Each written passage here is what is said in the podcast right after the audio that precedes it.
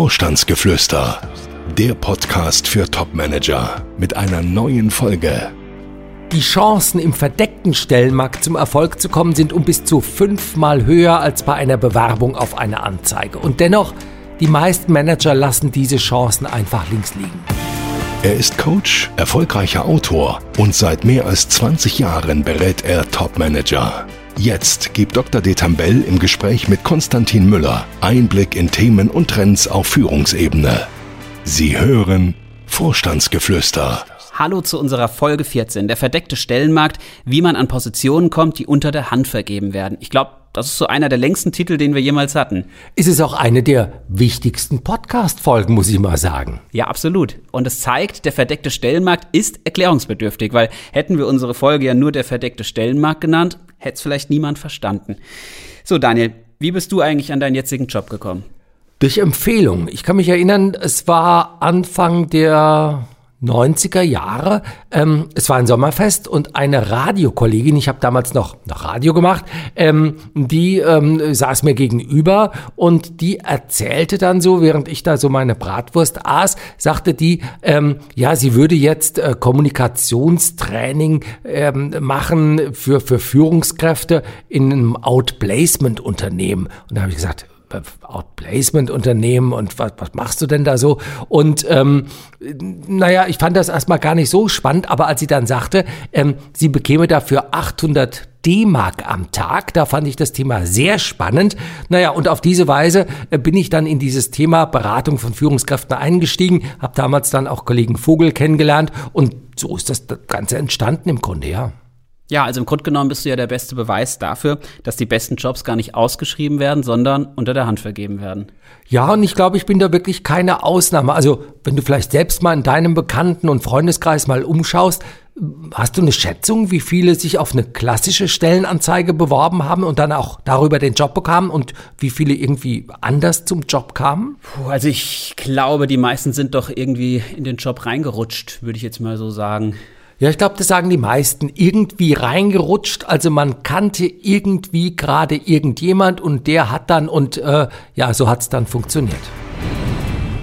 Das Thema. Ja, und du hast mir gerade eben schon in unserem Vorgespräch erzählt, dass du heute von einem Manager berichten möchtest, der das eigentlich gar nicht so richtig glauben wollte. Ja, der wollte nicht glauben, dass die meisten Jobs eben nicht offen ausgeschrieben werden. Stefan, 52 Jahre, CTO, also technischer Geschäftsführer im Anlagenbau, der kam im letzten Jahr zu mir, nachdem er ein halbes Jahr bereits versucht hatte, sich seinen neuen Job über öffentliche Ausschreibungen, also Stellenanzeigen von Unternehmen oder Headhunter geschaltet, an Land zu ziehen. Okay, und ich nehme an, ohne Erfolg. Ja, in der Tat, denn sonst hätten wir uns vermutlich gar nicht kennengelernt. Woran lag es denn, dass er bei den Stellenanzeigen kein Glück hatte? Naja, zum einen muss man sagen, die Position, die er suchte, also CTO, er hatte ein Jahresgehalt damals, das lag schon über 300.000 Euro. Ähm, solche Jobs werden kaum noch ausgeschrieben. So ganz genau weiß man es nicht wann es denn mit der Ausschreibung aufhört, aber ich würde mal so vermuten, erfahrungsgemäß, so ab 160.000 Euro hört es dann auf, dass man wirklich eine Position ausschreibt. Drunter findet man immer noch mal was über die bekannten Plattformen, Expertier und wie das alles so heißt, aber oben drüber ähm, für echte Top-Jobs, da findet man kaum noch was. Das ist das eine, dass solche Jobs, wie gesagt, kaum noch ausgeschrieben werden. Der zweite Grund, warum man da ähm, ganz viel Glück haben muss, um zum Zuge zu kommen, es gibt einfach wahnsinnig viele Bewerber. Wenn man eine Anzeige erscheint, dann, dann, dann stürzen sich da wirklich hunderte von Bewerbern drauf. Bei hunderte Bewerber hätte ich jetzt auch nicht gedacht. Ich hätte sogar eher gedacht, dass der demografische Faktor dafür sorgen wird, dass es immer weniger Bewerbungen gibt. Ja, das höre ich auch oft. Auch meine Kunden sagen mir, was? 100, 200 Bewerber auf eine Stellenanzeige, weil sie durchaus genau das merken, was du da auch beschreibst. Der demografische Faktor sorgt dafür, dass so auf unteren Ebenen, Berufseinstiegsebenen oder auch im unteren Management, da werden mittlerweile die guten Leute knapp. Das höre ich auch. Ich kann es gar nicht beurteilen, ob das wirklich so ist, aber an der Spitze, da gibt es mehr als genügend Bewerber. Und wie konntet ihr ihm helfen? Naja, statt auf die Vakanzen, also statt auf die offen ausgeschriebenen Stellen, haben wir uns einfach auf die latenten Vakanzen gestürzt. Okay, latente Vakanzen habe ich jetzt ehrlich gesagt auch noch nicht gehört. Vielleicht kannst du uns das mal erklären. Naja, die meisten glauben ja, sie müssten sich auf eine Vakanz hin bewerben. Also eine Vakanz ist ja ja, was ist das eigentlich? Da ist eine Stelle frei geworden. Vakanz vom äh, Vakuum, das kennen wir auch noch. Also da ist irgendwie, ja, eine freie Stelle. Die latente Vakanz ist eigentlich der Zeitraum, in der jeder weiß, dass demnächst da eine Stelle frei werden wird. Aber es ist eben noch nicht offensichtlich für alle, aber so irgendwie der ein oder andere weiß eben schon, dass da demnächst ein Wechsel ansteht. Also es können ganz unterschiedliche Gründe sein. Zum Beispiel, wir überlegen mal, das können wir ja mal durchrechnen. Also nehmen wir mal an, da hat ein Manager einen befristeten Vertrag. Der läuft Ende nächsten Jahres aus. Üblicherweise so ein Jahr vorher hat man ja vereinbart miteinander, dass man dann nochmal über die Verlängerung möglicherweise nachdenkt.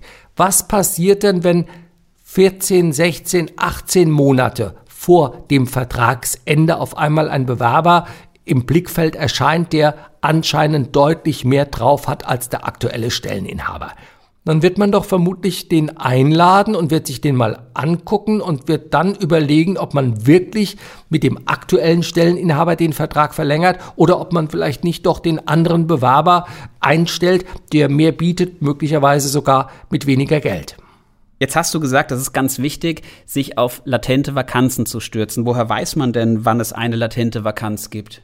Na gut, wir bei uns im Unternehmen oder auch ich, man führt natürlich viele Gespräche, aber auch derjenige, der ähm, selber so ein bisschen die Ohren und Augen offen hält, kann da ein Gespür für bekommen. Also Beispiel, ähm, man erfährt, dass im nächsten Jahr der Senior an den Junior abgibt. Also der 79-jährige Inhaber übergibt sein Unternehmen an den 29-jährigen Sohn. Hm dann ist ja klar, dass da vermutlich demnächst auch, äh, wenn der Sohn erstmal übernommen hat, der wird nicht mit der Führungsmannschaft des Vaters weitermachen, da wird der ein oder andere ähm, Job wird neu besetzt werden.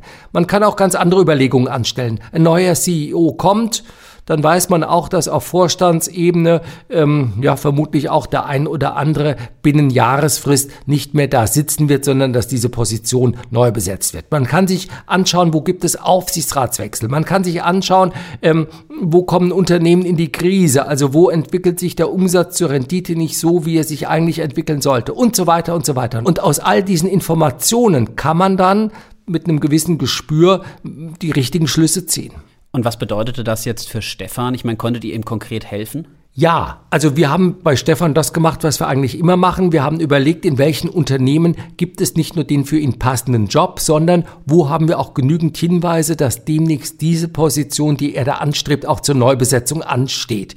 Und dann haben wir auch noch überlegt, wen schreibt man in dem Unternehmen an? Denn klar, wenn man CTO werden will, ähm, kann man nicht einfach den, den Stelleninhaber anschreiben oder gar die Personalabteilung. Das ist dann doch nicht das richtige Niveau. Und dann haben wir die richtigen Personen im Aufsichtsrat, Verwaltungsrat etc. angegangen. Und am Ende kamen drei Angebote für ihn raus. Zwei richtig gute, ein Angebot, naja, das, das ging so. Ähm, eins hat er davon genommen, Thema erledigt. Ja, ist ja keine schlechte Ausbeute, drei Angebote auch zu bekommen, dass er sogar dann noch die freie Entscheidung Entscheidung hatte, wo er denn arbeiten möchte. Warum machen das denn nicht mehr Manager so?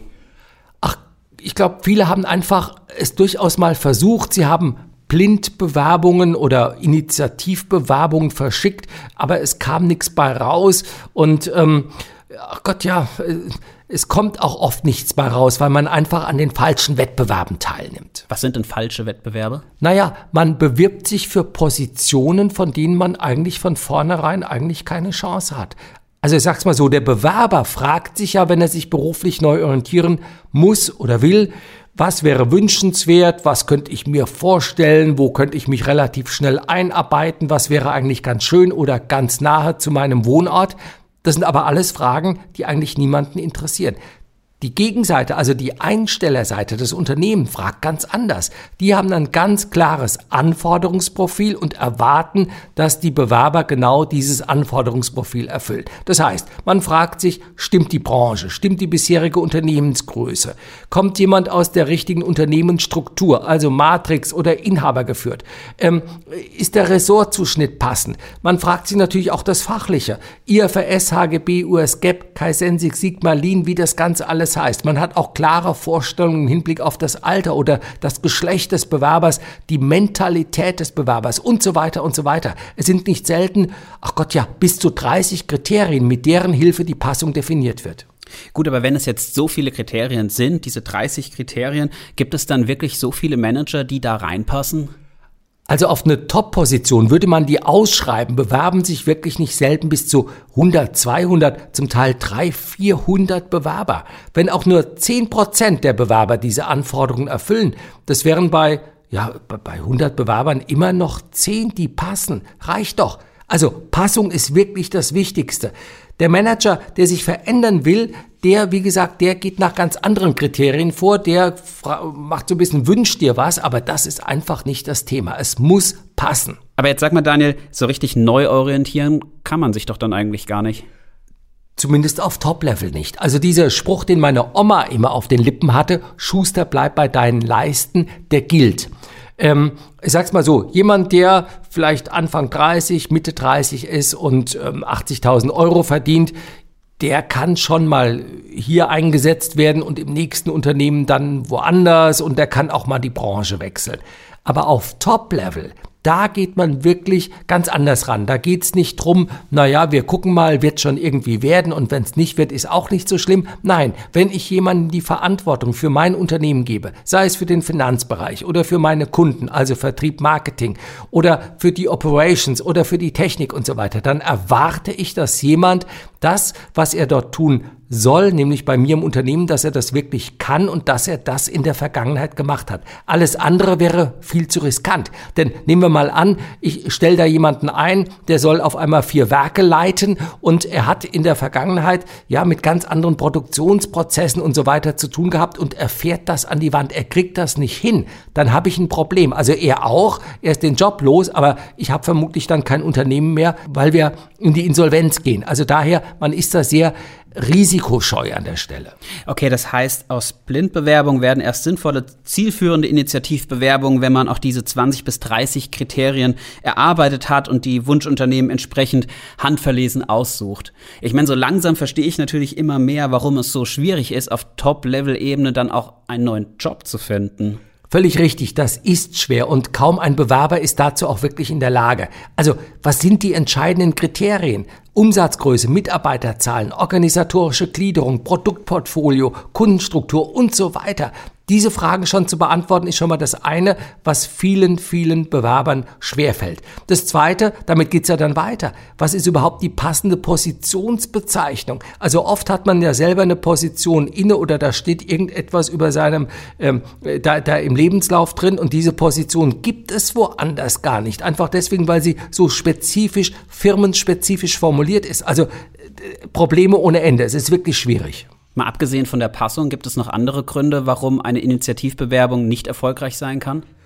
Ja, jede Menge. Also ein ganz simpler Grund ist eigentlich, dass die eigene Performance nicht okay ist. Also die Unterlagen sind nicht okay. Das Anschreiben ist eine Ansammlung von Phrasen, von Plattitüden. Da sucht dann der effektive, zielorientierte, loyale Manager, der in den letzten 20 Jahren im Mittelstand, in Konzernen, aber auch in Start-up-Unternehmen erfolgreich tätig war, sucht dann eine spannende Herausforderung. Der Lebenslauf ist nicht okay. Kreuz und quer, man kann es kaum lesen. Irgendwelche Logos werden dazu zusammengeklebt, das Ganze in der Schrift, die so klein ist, dass man eine Lupe braucht. Die Performance im Vorstellungsgespräch ist nicht okay und so weiter und so weiter. Also man muss immer sehen, es geht ums Top-Level und da erwartet man wirklich auch eine Top-Performance und man muss immer sehen, diejenigen, die mit einem nachher im Wettbewerb sind als Topmanager, das sind auch keine schlechten Leute. Wer heute 2, 400, 800.000 Euro und mehr verdient, das sind gute Leute. Entsprechend hart ist der Wettbewerb. Ich stelle es mir jetzt aber auch total schwierig vor, zu wissen, wie wahrscheinlich es ist, dass in dem Unternehmen, in dem ich mich bewerben möchte, die Position nicht nur vorhanden, sondern demnächst tatsächlich auch neu besetzt werden soll. Ja, und viele Manager glauben, dass sich diese Frage einfach dadurch äh, beantworten ließe, indem man mal ja die Presse aktuell immer im Blick hat. Also Zeitungen, ähm, Branchenzeitschriften etc. Man vergisst aber, dass wenn erstmal etwas in der Presse steht, eigentlich der Zug schon abgefahren ist. Oder anders, ähm, ja, dass dann eben auch alle anderen das lesen und sich auch genau diese Chancen ausrechnen, beziehungsweise sich bei diesem Unternehmen bewerben, von dem sie glauben, dass da demnächst was zu holen sein wird. Das ist das eine. Das zweite Problem ist natürlich, dass das, was öffentlich nach außen getragen wird, über Presseberichte etc., ähm, das ist immer nur die halbe Wahrheit. Hm, also schwierig, ja. Aber was mir die ganze Zeit schon so durch den Kopf geht, wenn ich mich auf diese Weise initiativ bei Firmen bewerbe, verbrenne ich mich damit nicht im Markt? Also ich meine, das sieht doch so aus, als hätte ich es nötig, mich dort zu bewerben. Die Befürchtung, die ist naheliegend, aber sie ist wirklich unbegründet. Denn die Firmen, die man kontaktiert, also wenn ich mich bei Firma A bewerbe und bei Firma B und C und D und E und F auch noch, dann tauschen die sich ja nicht untereinander aus. Sie haben auch keinen Anlass, ähm, sie haben auch keinen Nutzen, sich darüber auszutauschen, dass ich mich da beworben habe. Also nein, das kann man, glaube ich, wirklich abhaken. Ähm, CEOs, Gesellschafter, Aufsichtsratsvorsitzende oder was auch immer, ähm, die haben kein solches Netzwerk, wo sie dann äh, Bewerbungsunterlagen von Topmanagern austauschen. Das gibt's nicht. Aber dennoch ist es doch so, dass die meisten Manager eher hoffen, durch den Headhunter gefunden zu werden oder darauf vertrauen, durch die Anzeige zum nächsten Top-Job zu kommen. Das ist so, ich meine, der Headhunter, um das Thema auch nochmal äh, zu berühren, also es gibt ja nur sehr wenige Headhunter auf Top-Level, die wirklich was für einen tun können oder anders, die Projekte auf Top-Level haben. Alle anderen Headhunter können eigentlich nichts für einen tun. Und wenn wir gerade darüber sprachen, dass man sich im Markt doch sehr schnell verbrennt, dann unter anderem auch durch Headhunter, also durch diejenigen, die man angeht, die nicht auf Top-Level sind und die die eigenen Unterlagen eigentlich nur dazu nutzen, um Akquise in eigener Sache zu betreiben, die also wirklich aktiv auf Unternehmen zugehen und sagen, guckt mal hier diese tollen Bewerbungsunterlagen, diese tolle Bewerber könntet ihr haben, aber bitte gebt mir erstmal einen Auftrag. Ein echtes Problem sollte man nicht machen. Ich glaube, wie gesagt, die, die Top-Headhunter anzugehen, kein Problem, aber bei allen anderen, bei den Tausenden, die angeblich bei oder über Expert hier auf mich warten, da wäre ich immer ein bisschen vorsichtig, bevor ich da meine Unterlagen verschicke. Die Moral von der Geschichte? Also mein Fazit, Positionen ab 160.000 Euro werden kaum mehr ausgeschrieben und man sollte sich auf latente Vakanzen bewerben. Völlig klar. Und wenn man es dann tut, sollte man auch wirklich schauen, dass das eigene Angebot bestens auf den Punkt gebracht ist und man sich wirklich an keiner Stelle in einem solchen Verfahren die Blößen gibt. So, und dann werden wir uns noch zwei Fragen widmen, die uns über podcast.vogel-detambell.de erreicht haben. Andreas ist, wie er schreibt, Mitte 50, CIO. Was, was ist das? Der Chief Information Officer, also der kümmert sich um die IT, sage ich jetzt mal ein bisschen flapsig, ja in einem Versicherungskonzern und er fragt, wie wichtig sind heute noch Bewerbungsfotos? Ja, wenn man jetzt einen Rechtsanwalt fragt, dann wird er sagen, das ist ähm, am besten sollte man darauf verzichten, weil Antidiskriminierung und so weiter. Also außerhalb von äh, Deutschland, der Dachregion, sind Fotos zum Teil sogar verboten, in den USA zum Beispiel, in Deutschland nicht. Und ich würde dringend dazu raten, ein Bewerbungsfoto zu verwenden. Denn es ist doch so, man, man interessiert sich doch dafür, wie sieht jemand aus. Und ähm, klar, wenn man dann auch wirklich bisschen Mühe in so ein Foto reinsteckt, kommt auch wirklich was Gutes bei raus. Also nicht drauf verzichten, draufkleben, einbinden in das äh, Dokument, kann ich nur zu raten. Sollte man denn diese Bewerbungsfotos besonders kreativ und auffällig machen oder rätst du davon eher ab? Nee, davon rate ich durchaus ab, weil Humor ist nicht, wenn man selber lacht. Also lachen muss der andere. Nein, ich glaube, wenn man sich wirklich abheben möchte, ähm, wir haben ein ganz neues Tool, ähm, was wir unseren Kunden anbieten, nämlich den Manager-Porträtfilm, sag ich mal. Also nicht nur ein Foto da irgendwie in den Lebenslauf einzubinden, sondern wir setzen da einen QR-Code rein oder auch einen Link, mit dem kann man sich einen Kurzfilm anschauen, in dem sich der Manager darstellt. Das ist sicherlich ähm, ja, ein gutes Mittel, um sich abzuheben, keine Frage, ja. Okay, die nächste Frage kommt von Bettina. Sie ist 42 aus Frankfurt. Sie arbeitet in einem Unternehmen der Konsumgüterindustrie und sie fragt, was sind eigentlich die größten Fehler, die man im Vorstellungsgespräch machen kann? Ich glaube, der größte Fehler ist, dass man eigentlich nur mit einem Ziel in ein solches Gespräch geht, nämlich keine Fehler zu machen. Das ist wirklich, ja, klingt komisch, aber es ist der größte Fehler. Denn äh, eigentlich geht es doch in dem Gespräch darum, rüberzubringen, welchen Beitrag man zum Unternehmenserfolg besser leisten kann als die anderen. Aber der Bewerber in der Tat, der geht vor allen Dingen mit der Zielsetzung rein, mach keine Fehler, lächle dich durch, ecke nicht an und alles wird gut. Und das ist einfach zu wenig. Ja, aber wie soll das gelingen? Also wenn ich hier so ein bisschen auf unsere Sendezeit schaue, ähm, dann würde ich mal sagen, ähm, Komm, wir packen das Thema in aller Ausführlichkeit in unsere nächste Folge, denn es ist in der Tat ein wichtiges Thema. Wie überzeuge ich im Vorstellungsgespräch? Okay, also einschalten nächste Woche lohnt sich wieder. Vielen Dank fürs Zuhören und eine gute Woche. Und Sie wissen ja, bleiben Sie reich an Erfolgen. Gibt es Fragen, die Dr. Detambell Ihnen beantworten kann? Schreiben Sie uns. Unsere E-Mail-Adresse podcast.vogel-detambell.de Folgen Sie uns und schalten Sie nächste Woche wieder ein. Vorstandsgeflüster